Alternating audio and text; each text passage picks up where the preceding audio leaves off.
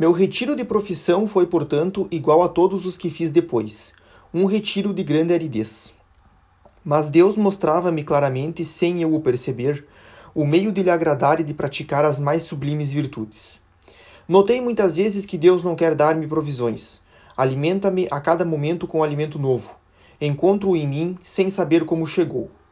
Creio simplesmente que é o próprio Jesus, oculto no fundo do meu coraçãozinho, que me faz a graça de agir em mim e me leva a pensar tudo o que Ele quer que eu faça no presente momento.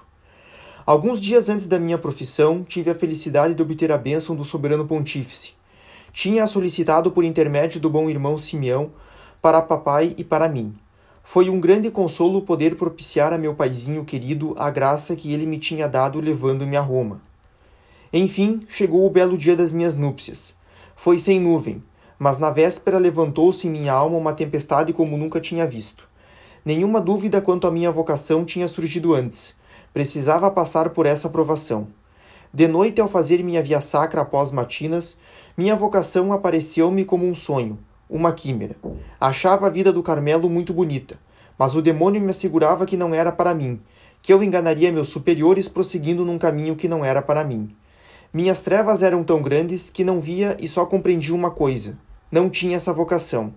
Ah, como descrever a angústia da minha alma! Tinha a impressão, coisa absurda que mostra bem que essa tentação vinha do demônio, de que se falasse dos meus temores para minha mestra, ela me impediria de fazer meus santos votos. Mas eu queria fazer a vontade de Deus e voltar para o mundo de preferência ficar no Carmelo, fazendo a minha.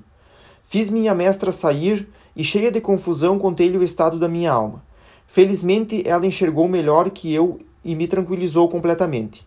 Aliás, o ato de humildade que eu tinha feito acabava de afugentar o demônio, que talvez pensasse que eu não ia ousar confessar a minha tentação. Logo que acabei de falar, minhas dúvidas se foram. Mas para tornar meu ato de humildade mais completo, quis confiar minha estranha tentação à nossa madre, que se contentou em rir de mim.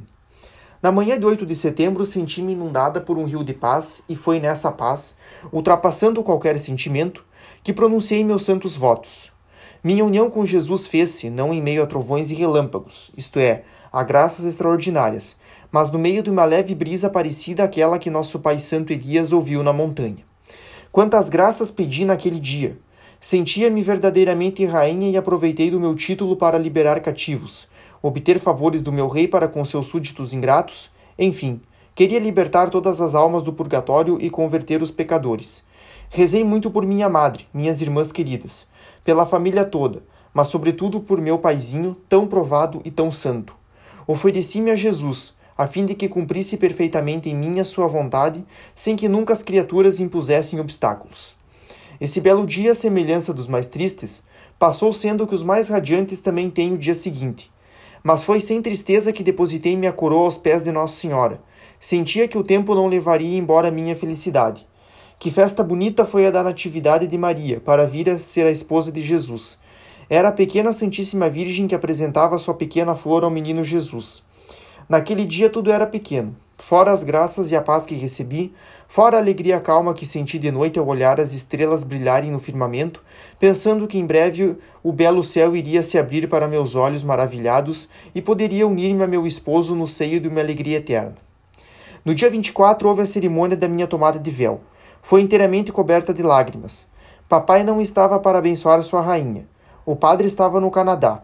Sua Excelência, que devia vir e almoçar na casa do meu tio, ficou doente e não veio. Enfim, tudo foi tristeza e amargura. Porém, a paz sempre, a paz encontrava-se no fundo do cálice. Naquele dia, Jesus permitiu que eu não pudesse segurar as lágrimas, que não foram compreendidas. De fato, eu tinha suportado sem chorar provações muito maiores, mas então era ajudado por uma graça poderosa. No dia 24, pelo contrário, Jesus deixou-me entregue às minhas próprias forças, e mostrei como eram pequenas.